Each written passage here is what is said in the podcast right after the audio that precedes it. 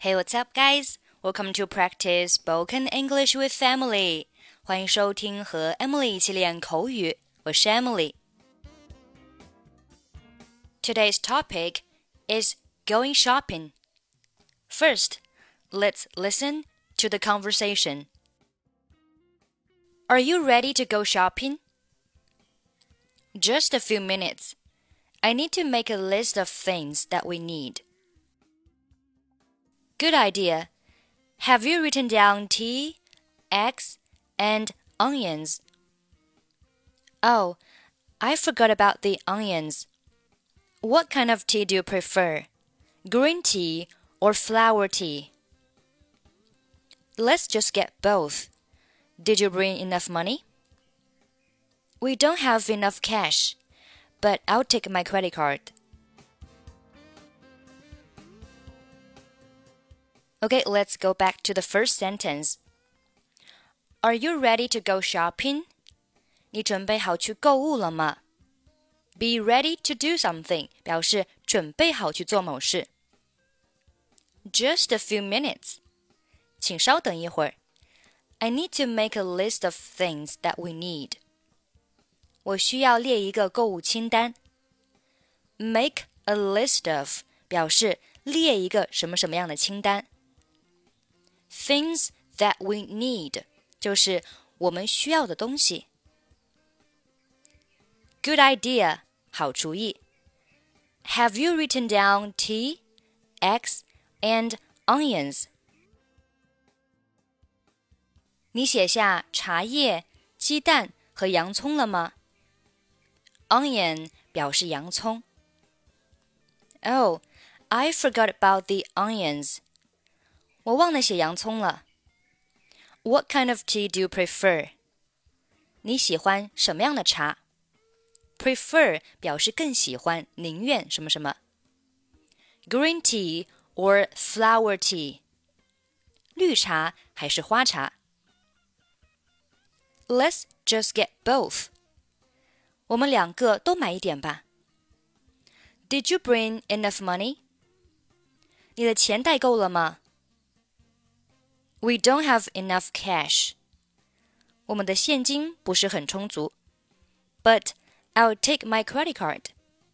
但是我会带上信用卡。整个对话呢非常的简单，我们来看一下对话当中的一些发音。Are you ready to go shopping？这里呢我们要用一个声调，to go shopping。下面，just a few minutes。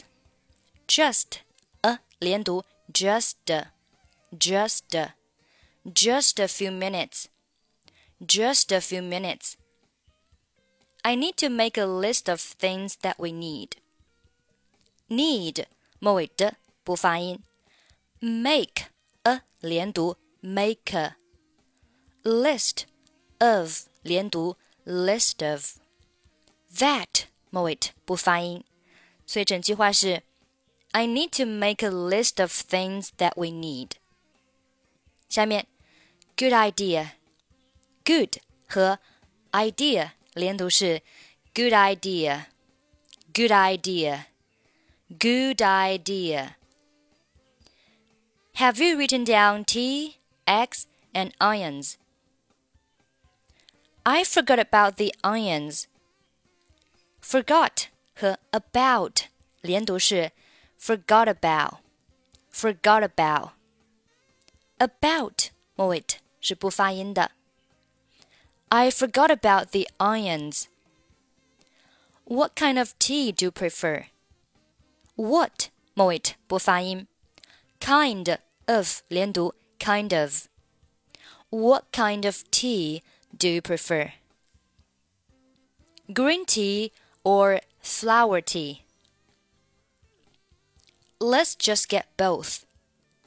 Just 和 get 末尾都不用发音。Let's just get both. Did you bring enough money? Did you 连读 Did you? Did you bring enough money? We don't have enough cash. Don't 末尾不发音。We don't have enough cash. But I'll take my credit card. 末尾，take 末尾，credit 末尾不用发音。But I'll take my credit card. But I'll take my credit card. Okay, that's pretty much for today. 关注微信公众号“英语主播 Emily”，在公众号里回复“节目”两个字，即可加入本期节目的跟读版本以及语音打分。Practice makes perfect. I'm Emily. I'll see you next time. Bye bye.